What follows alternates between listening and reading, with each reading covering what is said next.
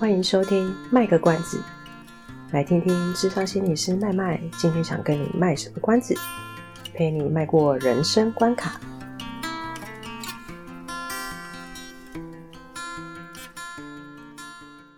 各位观众朋友，大家好，我是麦麦，欢迎收听今天的卖个关子。我们今天呢，要到了特别来宾。大家好，我是阿猫，上次有来过，对，就是跟我一起在。柴山上被猴子看的那一位，对，我们今天没有猴子会看我们。对，呃，如果依照播出的时间，这一集，呃，对，你们应该是听过我之前崩溃的那一集了，所以，对我一样就在那个会有垃圾车的那个跟狗叫的那个场所录音。但是我们现在是早上，所以不会有垃圾车，我确定不会有，可能狗叫但不一定啊。对，如果他等下又觉得。不安全的话，那个那个狗狗还是可能会叫，非常生活化的频道哎，对，就是嗯，我们是主打贴贴贴近明星啊，贴近啊，为了这样子，我一辈子都要去录音室录音好了。你看音质太好，吓到，对，即使即使就是已经黄到已经就是不行了，还是坚持在家录音了。好了，开玩笑，如果有钱还是想去录音室录音。OK OK，好。呃，今天我们要聊的主题哦，突然变得有点严肃。好啦，我们再开个玩笑好了，开个什么？开个玩笑。我们录音的是这个时候是愚人节，哎、欸，今天是愚人节，对耶。那你这样开我什么玩笑都没有用啊，我就真的是。所以今天今天这一集其实不会播出哦，大家。我们到到现在到现在为止哦，节目已经结束了，拜拜。可是没有你们听到说不是愚人节，对，他说我的愚人节玩了半个月还是这样。晚了一个月。其实我一直有有想要做一个企划，是从社会新闻来聊心理的东西。嗯，是。正好我昨天三月三，今天是四月一号嘛。我三月三十一晚上回家的时候，刚好看到新闻讲一个影片。当然你们现在听到已经有点久了。他就在讲菲律宾总统杜特地的那个绯闻。嗯。他我看到时候有点讶异啊，就是好像菲律宾总统杜特地他在家里面。吃饭呢，不知道为什么自己庆祝吧？对，然后他的女佣就上菜，因为在自己家里面就是佣人帮忙煮饭干嘛的。嗯，然后佣人上菜的时候，他就伸手顺便摸了一下他的女佣的私处。新闻是讲是私处，但是我影片真的看不太清楚，所以我不知道他在摸了哪里。总之，但就是隐私部位这样子。呃，就是摸了他的身体，我就先讲他摸了他身体好，是不是私处？我看来讲，我影片上看不太出来。嗯嗯嗯。嗯那当然，杜杜特地这个人，他就是有一些争议性嘛。是对。那因为这件新闻，他就有新闻就可能就会去抓他以前的黑历史，就说基地吗？就对，就就是就是那个看他们报什么，我都看到那新闻片段，就是说他可能以前报什么活动，然后跟他粉丝见面，总统好像粉丝啊，OK，在他变成为变成总总统之前吗？就他就总之就常请一个女粉丝上台。然后他就跟那女女粉丝接吻，接吻嘴对嘴的那种接吻，还不是那种影 名那个艺人跟隐私，那跟那个不是隐私啊，跟跟粉丝见面的稍微抱一下亲一下脸颊，不是，哦，是没有保鲜膜的那种哦。对，没保鲜膜直接就是就是就是拿起来亲这样这样好像都很怪。对，所以就是他，反正杜特就是一个非常有争议性的一个人物。但是这个东西就会讲到我们原本今天想要说一个主题，也是从社会新闻会去看的，就是。性骚扰这件事情是，他全世界比较，已经很多国家开始在讲这件事情，可是我们还是可以看得到，他一直在我们生活中不断的发生。是对。那我们讲到说，我们希望可以从一些社会新闻来探讨一些跟心理相关的东西。那性骚扰其实就是一个现在，其实很多人都在谈，可是还是一直在发生。但是我们至至少我自己身为助人工作者，我会觉得还蛮无力的地方，就是会看到好像社会有一点点改进了。比如说我们在社会上看到一些性骚扰或是性侵事件的时候，会、嗯、很多人会跳出来说，呃，就是谴责加害者嘛，是对，或是说替那个受害者觉得很抱不平。嗯、但是其实相对还是会看到很多的所谓，我在想这样讲好好不好？而且我我先姑且用这样形容好，还是有所谓的那些丑女言论，丑女仇视的仇、嗯、还是很丑仇视的仇？OK，丑丑女言论。那为什么刚会思考是不是要这样讲？是因为性，因为我会觉得说性骚扰其实也不是说女生会遇到，是啊，男生也会嘛。就是我我一直都觉得男生很很可怜的，就是男艺人他们被吃豆腐，对对，他们被摸胸肌就好像是理所当然。是有人愿意欣赏你的胸肌，你应该要开心吧？就是对，类似这一类的。然后，可是女生被摸胸部，就通常就会说你在干嘛？是，这我我我其实有时候都很好奇，说这些男明星他们，嗯，其实被摸的当下，他们他们的心情是什么样的？他他是会觉得跟女生一样，觉得说我我其实不舒服，可是因为这个是我的事业线，所以我要忍一忍，还是说 这这也是他们的事业线？他有些真的大的很夸张哎，就是。你是羡慕吗？不是，因为我有时候在追那个别人的粉照，他们就会想放这一些就是肉文啊，就是哦。然后我就想说也，也我不是故意看这些，反正就是会就追就会看到的，然后就想说哦，真的这怎么会可以练到这么大的？那我意思，这堪称事业线，也是我也是不为过嘛。对啊，就想说他们会不会也觉得说这也是我的事业线？我我虽然不舒服，可是我还是要稍微的 忍一下，或者他们的翘臀，大家也会觉得小鲜肉啊，翘臀。嗯。我们社会上有时候开男生这些玩笑，我们通常也不太会注意到。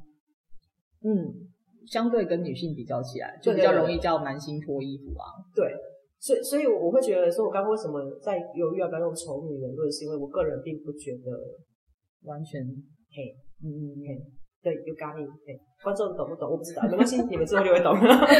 好，所以我们要讲的是性骚扰这件事情。嗯哼，其实之前。哎，是那时候是过年，今年一月的时候吧，是鸡排面的事情。哦，鸡排面的事情。对，现在已经没有下文了嘛。但我觉得也好，就是先有些事情可能回归到他们私下去解决比较好，因为我觉得这件事情很多生门啊。那件事情是不是有正反面的声音啊？一直都会有啊。我觉得任何性骚扰的那个都都会有正反面的声音。嗯，只是说那个正反面是五五波还是还是多少比例的？嗯。对，是，比如说像奸杀这种社会新闻，我相信可能反对奸杀的立场的比例就会比较多。嗯哼哼，对。可是我觉得像这种可能，嗯，职场性骚扰啊，嗯、言语上性骚扰，可能就容易会有五五波的情况。是，对。所以那件事情，我觉得罗生门是因为其实不像杜特地这次就是有影片。但是没有影片啊，对，所以那但是我觉得其实对我来讲，我那一次我我我很难去说什么，是因为没有影片，所以很难去，就是变成只有当事人两个人才知道当时发生什么事啊。嗯，对，那我觉得我们旁边的人多说什么，有时候我们可能会觉得说，我心里觉得鸡排妹是无辜的，可是我想要帮他多说什么的时候，其实有一些引起的纷争，对当事人来讲不见得是有帮助的。嘿，他可能会觉得二度受创。嗯，嘿因为当我想要开开战的时候，就会有所谓的另外一方出来也来应战嘛。嗯，然后就会讲一些更难听的话之类的。是，而且尤其是他的出道也有点争议吧？算争议吗？他怎么出道的？其实我不知道。嗯，应该是卖鸡排吧。对于我，我对鸡排妹的认识是起源于。好，我私下是比较会热衷政治的人啊，所以我是因为其实是因为这个原因我才认识鸡排妹的，言仅于此，就是哦，对，所以他的演艺事业其实他是到底在做些什么，我我是真的就比较不熟，嗯、因为我很少看综艺节目，所以我对综艺比较跑综艺类型的艺人我就比较不熟，所以他到底怎么出道，我就真的不晓得。如果就名字来看的话，应该就是就像当时豆花妹一样，对不对？对啊，对啊，应该就是卖鸡排，然后很正，然后被相中这样子。然后身材又刚好也很好，这样子。哦，对对，哦，那个，哦，那有可能，对对对。然后他也是一个蛮开放的人吧。嗯，对。对啊，那就也也也确实在那件事情上，我我有听过有一些身边的朋友会对于鸡排妹平常的一些作风，他们就觉得有一些不是那么认同。嗯哼。所以在这件事情的处理上，他们就会觉得，那你干嘛还是要用那么公开或者是？对他们来讲，他们就是有点极端的方式在处理这件事。嗯哼哼。那我也没有办法说什么。我我其实可以理解他们的的说法。嗯。就是你平常怎么看待这一个人，那这个人他处理事情的方式就会，是我都会把前面的我对他印象都给加进去。嗯。就所以，如果我对他前面印象都是好的，嗯、我就会觉得说，没有，啊，这排练很好，他这样子处理就是对的啊。就比如说像我的立场，就会觉得。我呃，我还是会支持受害者能够有，嗯，能够帮自己说话嘛。是，所以我们可能就会觉得，呃，鸡排妹做的真的很勇敢。嗯嗯嗯。对，可是如果是对于平常对他就是有一些行为不是那么认同的人，可能就会觉得说，哎、欸，你看把事情搞这么大，你都是公开的艺人，你们不能私下处理。哎、欸，其实我觉得他们有点也对哦。嗯嗯嗯。也不是说公开艺人他就不能不能公开处理事情，而是我觉得他们的考量其实也不见得。也不能完全说错啦。那件事的给我的经验是，我觉得越越让我觉得事情有时候是真的是有不同的立场。我觉得就是要能够说出来这件事情非常的难诶，超级难，超级难。还有就是为什么我突然想到了，不知道有没有离题，就是对于大家会说，那为什么当下你没有反应？没有离题啊，你就在这里面留着待回来。但是这件事情，这件事情没有离题。对，因为那时候我记得苗可丽他们中间有访问苗可丽，是，然后可能就是因为鸡排妹这件事情，他就有人就访问他的时候，他就有讲到一些以前的经验，嗯嗯，然后苗可丽他就那时候要访问就说，那为什么当时不说？可是我我觉得我对苗可丽其实我很欣赏她的演技呀、啊，嗯哼，对，但他那时候说我有点吓大跳。对这句话有什么问题呢？大家你们觉得呢？来，猜猜看，现场空音观众没有没有空音观众好可怜。对，这大家就会觉得说，为什么现这这对啊，就要说出来。可是我大家会觉得说，为什么有问题？不是有问题啊，嗯、而是回到受害者的心态是，即使是被摸屁股，觉得不是很严重的事情，嗯，或是言语性骚扰，当时不是很严重的事情，为什么说不出来？因为通常几个原因，第一个我当场吓傻了，是通常吓傻了。反应的当下是没有反应的，对，因为你不知道该如何是好，就是脑袋一片空白，所以我不知道该如何反应。所以有可能，比如说是一个言语性骚扰的状况，嗯，嗯，然后假设说我今天因为愚人节嘛，然后我在我在那个言言语性骚扰阿猫，嗯哼，我觉得很好笑，因为是愚人节，就说呃我随便，我反正你看他都不知道怎么性骚扰我，就是一个，是因为我身材不够火辣吗？不是。就总之就是，反正假设我性骚扰完，可是我我我可能没有意识到，反正就是我可能觉得今天是个愚人节，不管怎么样，我做一个言语性骚扰的动作，嗯、然后我讲完就跑了。是，因为可能我还在工作，我就觉得说我只是来茶水间倒倒个水，然后又遇到阿猫，我就讲那些话，就那么一个瞬间。对，然后我讲完我就走了。嗯哼。可是阿猫的当时反应可能是吓傻，他想说我要怎么回？对，想说他要对我讲话吗？然后我就走了，这样。就是有时候，有时候是因为当下的反事情的发生是很快的，很突然，对，所以他没有办法去做反应。嗯，那这个这个在我们心理学上会讲说，呃，暂时他可能还不到创伤，我先不要用创伤来形容，那、嗯、就是说我们人体的反应就是这样子，你反正在平静的状态遇到一些危机事件或者是觉得有危险的事情的时候，嗯、我们大脑会马上判断说我要战或逃。嗯哼，这是近近几年非常流行的那个从大脑的方式去解释反应的。那这是我们的原始本能，就是人的原始本能，所以我决定要战或逃。然后决定战或逃，如果能够决定出来就算了哦。如果如果决定战，就是可能阿猫可能刚刚就会揍我一拳，或是回回嘴过来嘛。逃就是他就很害怕跑走，是。可是很害怕跑走，反正就是就是他当场没有说，因为他就是觉得这人危险，我要离开他，所以他他他就选择逃走。是。还有一种可能是我要决定战或逃，可是我决定不了。是。我就处于一种冻结的状态。以生物的生物动物界来形容，就是说，比如说今天有有一只狮子要去抓猎物，然后然后他可能抓到了，比如说一只羚羊，哎，他们在同一个草原上嘛，应该是。我先问，可以的，可以的，我记得。根据我 Discovery 有，对对对对，根据我平常看动物星球频道应该也是。比如说狮子，它去抓到一只羚羊，是。那羚羊它反应一定是刚开始看就嗅到狮子的存在，它们上开始逃嘛，是。它觉得要战或逃嘛，对。可是它觉得逼近了之后。他可能决定要先奋力一战，或是他就放弃，或是他就决定躺下来。对，因为生物界有有有一种，就是他他看到你躺下来，有的生物很很有趣，你躺下来，哎，不刺激耶。哦，要活生生的，有反抗才好玩。假如我今天不是真的目的为了吃吃这一只食物，我我我不是真的肚子饿的话，我可能只是想逗逗它。比如说一只猫要去玩老鼠，或者是蟑螂。对，啊你不动，我就觉得不好玩啊。但所以那个时候，如果说它只是真的要玩一下这个猎物，他不是要去吃它的话，嗯，嗯，那这只猎物它如果采取的是一个冻结的状态，其实反而会救了它一命。哦，那是一个保护机制吗？对，哦，但是但是它冻结之后，生物因为它的大脑没有像我们是三脑结构，嗯、所以它就会很快的回过头来，它想说，哎、欸，危险解除，抖一抖，嗯、跳起来就走了。或者他站起来抖一抖，他就跑走了。可是有一种冻结是，就是我刚刚讲，他太害怕，他不知道该怎么办，嗯、他吓傻待在那边。嗯、这种冻结就不是保护机制。哦。那如果他，可是我们人类就是不会有，我们三，我们人类，我刚刚讲，我们人类是三脑结构。三脑是哪三脑？你 考我，还好我背哦。那个，一个是圆，一个是边缘系统。边缘系统对，哦、一个是那个灰质灰质层皮质层皮质层皮质层皮质层勾勾的那个吗？皮质层就是我们呃会人类之所以会有思考，就是我们有长出新的脑，所谓的皮质层。还有一个是那个脑干，哦、所以我们我们我们为什么三脑结构，就是我们多了皮质层这个部分。哦，那生物他们没有。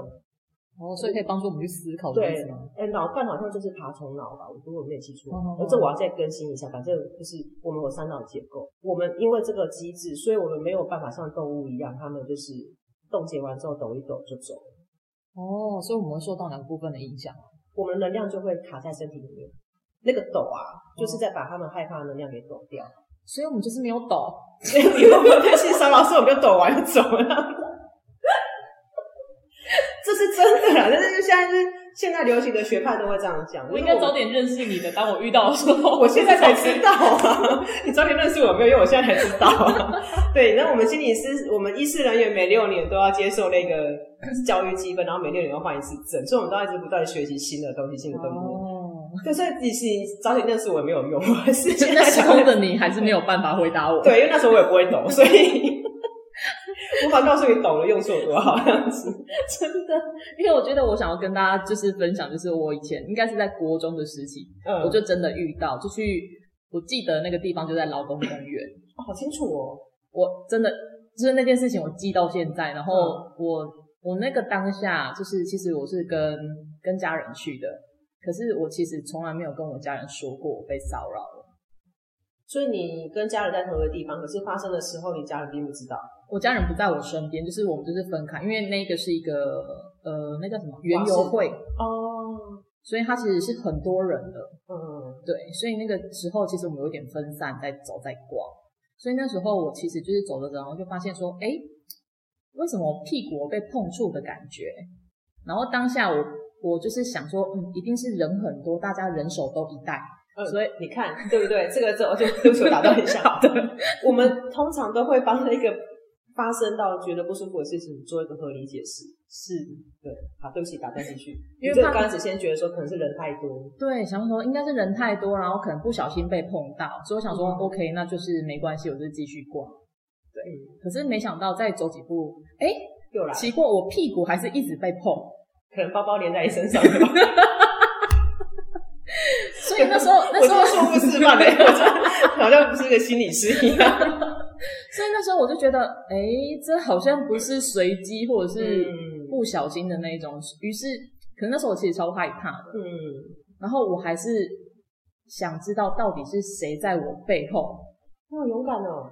那个当下我真的也不知道自己哪来的勇气，可是一直被碰，然后人又那么多挤在那边，嗯、你又没办法很快速离开现场的时候，嗯，我就只好回头看看，就后面有一位男士，嗯，就对着我笑，好恶心哦！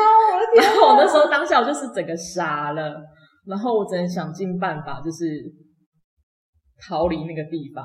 嗯，往其他人多就是赶快挤到前面去，然后赶快逃离那个地方。嗯，然后就是自己到其他地方，然后就有点惊魂未定。天哪！就是那个心情很难平复。然后那个当下我也没办法，就是试过之后想说，为什么我没有大叫？我没有说有人偷摸我屁股，嗯之类的。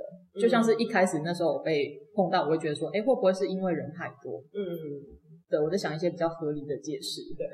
对对对，所以那时候其实等到家人跟我会合的时候，我也没有说这句话，就是我没有告诉他们这件事情，是因为，嗯、呃，对我而言呢、啊，如果我说出来的话，我妈肯定说谁叫你要乱跑啊之类的。你们不是本来就讲好各自去逛的意思吗？是啊，可是可是对我妈而言，她一定会，呃，我不知道诶，他对于这件事情会有一些，那叫刻板印象吗？还是迷思啊？他会觉得。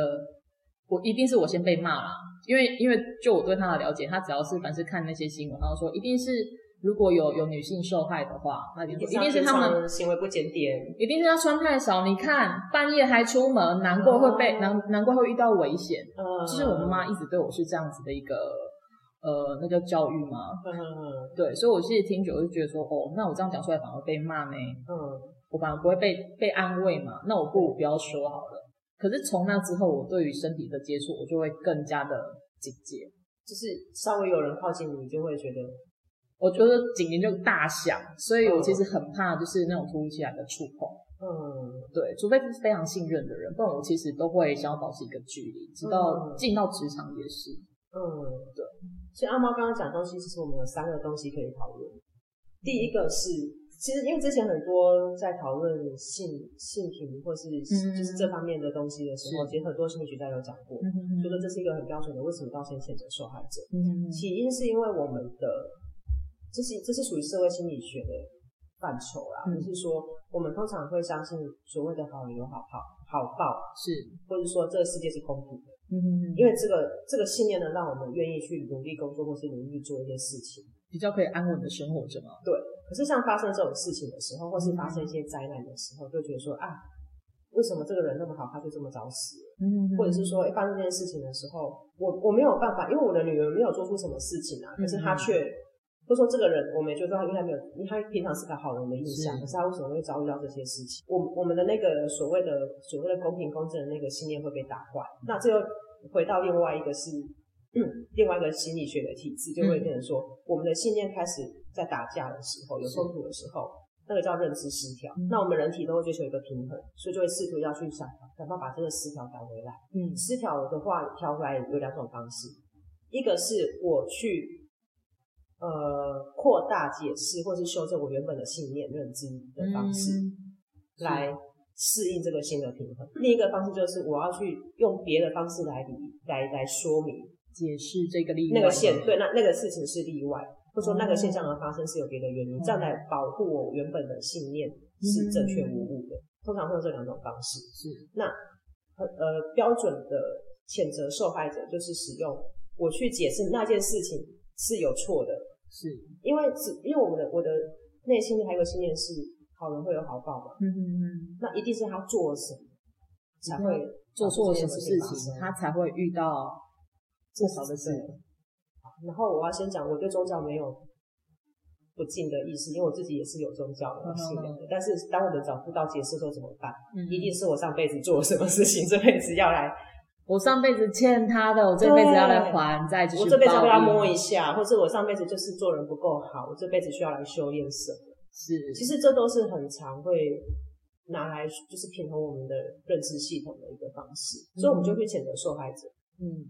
那讲谴责有点重啊，我相信一定有些人就会说很冤枉，就觉得说没有啊没有要谴责啊，我就是 觉得，但但我我现在就透过一个这个东西让大家知道说，对他或许不是谴责，嗯、可是这个行为在受害者听起来就会不舒服，很难过。是因为我觉得那一个经验已经非常的差了，可是会，可是还要遭受到指责或者是质疑。对对对对，你是不是做了什么，人家才会这样对你？对。所以，为什么我们通常讲到性骚扰的民事，或者性平事件的民事之地，就是我们很常在实物上讲一讲的时候，也确实会听到受害者本身，嗯哼嗯哼，他就会说：“我觉得应该就是我怎么样怎么样怎么样吧，或是我如果当时没有怎么样怎么样的话，就不会发生这件事情，哦，这不是我的错这样。”对，然后我们就等于说这不是你的错。这句话很重要，他需要有人让他们知道说这不是他的错。嗯所以第二个，我刚刚说这阿猫的事件可以有三个东西可以讲的话，第二个东西就是阿猫刚刚有提到，这是妈妈一直这样子的教育里面下来，所以你自己也会心里觉得说，或许我真的做错了什么，所以我自己也会有一些觉得可能我自己需要检讨的地方。嗯，这就是为什么很多受害者他其实当下他没有说，因为他他已经被这个教育社会文化给这样子被灌输了，所以他当下可能我刚刚有讲，他当下可能会觉得说，那可能真的是我自己没有留意到什么。嗯哼哼，因此，因此才让别人有机可乘。对，所以他他他就也深受其害。嗯，对，他就也深受其害。那这个就是一代传一代的啊。对，我觉得这种观念啊，真的是要慢慢的被导正。嗯，所以我们现在为什么现在呃，大家一直很努力的在发生相关的事情的时候，都很努力的去提倡说，嗯，其实真的不要去谴责受害者，他们有时候真的不见得做错什么。是因为有很多人会拿出证明，就是如果你有加入那些什么，就是有关呃有一些关于在推广性品的单位的那个粉丝专业的话，嗯、在发生这类的事情，他就提出证明跟你讲说，有些研究就发现了，是其实很多被呃性侵的女孩子，嗯、他们的穿着根本就很保守，是。不是不能讲保守啊？不是我们想象中的，不是我们原本会讲的那一种，就是穿的很很短、很露、很清凉，对，并没有，其实并没有。是对，所以呃，对对对，刚开始从不好意思，真的是好，我的生物脑刚刚发就是发作，这样，你在决你在决定战或逃吗？好，回过头来，就是那个社会的教育会影响到我们对事情的判断，嗯，所以呃，像刚刚阿猫刚刚的例子，他就有讲。他当时是选择逃，嗯，想尽办法把自己拖出那个地方。对，所以他那时候当然就不会去讲说，你干嘛摸我？讲不出口哎、欸，讲不出口啊，因为那时候只觉得我危险，赶快先跑再说啊。就是当 当以前会觉得说，那你为什么不不说？就是我曾经有这个想法，可是当我自己真的遇到的时候，真他妈的真的是说不出口。你嘴巴就像被上了拉链一样，真的很难。即使你是受害者，你是被摸的，你还是很怕说出来的时候，大家会觉得说：“哎，你是不是想太多了？”对，对。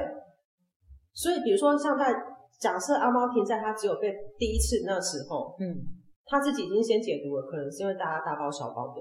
对，我还让他多摸了几次呢。所以，假设后面的都没有发生哦，假设后面的都没有发生，二三二两次嘛。接连摸，接连嘛，或者是那个手，就是就是你屁股被碰触的时间越来越长的时候。OK，所以你看后面这些事事情如果没发生，阿猫在第一次的时候他就逃离现场，嗯，然后他去跟别人讲的时候，别人可能就会说，哎，可是是圆圆会啊，人那么多，有可能撞到啊，嗯，比如说坐公车的时候是书包是书包啊，嗯，就 是就是变成说，可能旁边的人为了要安慰他，嗯，也会说啊，有可能会不会是呃，就是人真的很挤，很多很挤，所以才这样子。对。对，那自己自己原本的担心就会一直被不断的否认掉，嗯嗯嗯。嗯，那所以那个那个也会一直被压抑下来，嗯、就是我其实是受伤的感觉，或是一直被压抑下来，不是被安抚，我是被压抑下来，嗯，就是那个部分没有办法去好好的，就是那个什么修复它，嗯，对啊，我现在其实真的是会，只要是购物我，都尽量是保持一个距离。对，这就是我刚刚说这个事件可以讨论的第三个点。我们一开始也有提到的是，呃，我们的三脑结构，在我们平常没事的时候是在平静的状态，可是到第二阶段的时候会决定要战或逃。嗯、我们嗅到危险性了。嗯。那战或逃是我们的，我刚刚讲的那个边缘系统，性能和他去发号命令的，发号警铃嘛。对，那那那个时候，他完全不会经过我们的大脑皮质。哦，他只会下达令，直接下达令。那个、对对，因为他那时候没办法再。做太多的什么分析呀、啊，或是什么的，他要先解决我先要生存下来，嗯、我没有办法还在那花时间，那个时候多会多花零点一毫秒都是浪费时间。是，对，所以那个时候就决定我要战或逃。嗯，第三个阶段就是呃，有的人他就会可能到解离的状态。哦，这真的是蛮严重的。对，冻僵或解离，解离是让自己仿佛不在事情的当下，我可以稍微。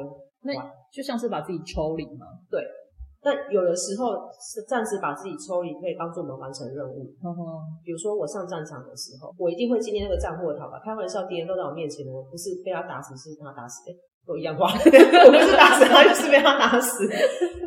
所以我一定要决定我我要战或逃。嗯、可是当我今天决定要战的时候，嗯、我还要克服一个是我要杀人的这个恐惧。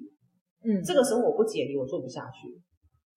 哦，所以解离是有办法动作的，但是如果是冻结，是完全没办法有任何的作为。对，僵在那边 freeze，我就是被那个冻结。干嘛？我可能发音太明，还可以是不是？没有啦，想到 Elsa 啦，雷公，是，但是那个跟 Elsa 冻结不太一样。对，所以解解离有时候可以帮助我们完成任务，比如说像消防员或是警察。所以解离是有可能发生在任何人身上。哦，解离开始怎么解释？我看过一本书叫做《镜子里的陌生人》，这本也蛮推荐大家去看。他他在讲解离，解离呃，我们呃，呃我以为解离是真的是有症状，然后到严重的那一种。解离如果是依照 DSM 上面讲啊，就是我们以前常讲的多重人格是障碍，解离性人格障碍，解离性人格症，正式学名叫解离性人格障碍症，那就是我们一般俗称的多重人格或人格分裂。嗯哼哼，这种的话是解离的一种。嗯，可是那是很严重的解离状态。哦，有一种解，就像我刚刚讲，我先把我自己暂时抽出那一个场景，哦，我在一个仿佛很客观的状态，嗯，或是有些解离是他会他会给你形容说，我刚刚不知道神游到哪里去，嗯，那个时间没有很久，可能一秒一秒两秒，可是他可以马上回到当下来。也有一种解离叫做解离性失忆，嗯哼哼，可是他没有人格，他没有解离解离出其他人格，嗯，他就是在那个时间失忆了吗？对。哦，他就是完全失忆了，所以那也是他也不记得他做出是做了什么事情，那也是一个保护的机制。